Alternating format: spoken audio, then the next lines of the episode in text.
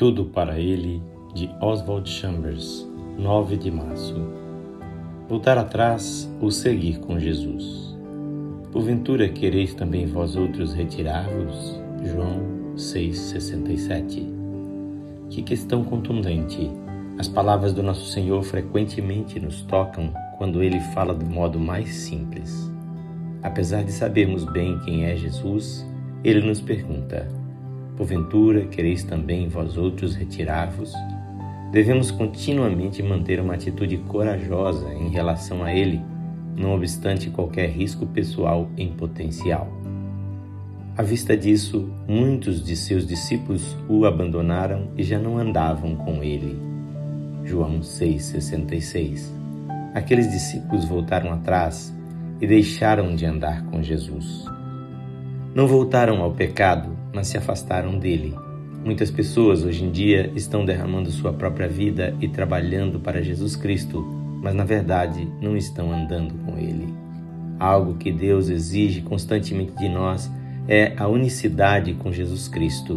Depois que fomos separados pela santificação, deveríamos disciplinar nossa vida espiritualmente para manter esta íntima unidade. Quando Deus lhe dá uma clara determinação da sua vontade, Todos os seus esforços para assegurar esse relacionamento por algum método em particular são completamente desnecessários. Tudo que é exigido é viver absolutamente dependente de Jesus Cristo.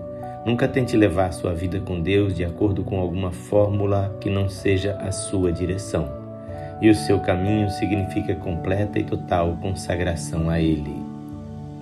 O segredo de andar com Jesus encontra-se em não demonstrar preocupação com relação às incertezas que estão à frente. Pedro viu em Jesus somente uma pessoa que poderia ministrar salvação a ele e ao mundo, mas nosso Senhor deseja que sejamos seus companheiros de trabalho. No versículo 70, Jesus amorosamente relembra Pedro de que ele foi escolhido para seguir com o Senhor. E cada um de nós deve responder a esta questão por si mesmo e por ninguém mais. Porventura, quereis também vós outros retirar-vos? Esta leitura é feita por seu amigo Pastor Edson Grando. Que o Senhor Jesus abençoe ricamente o seu coração.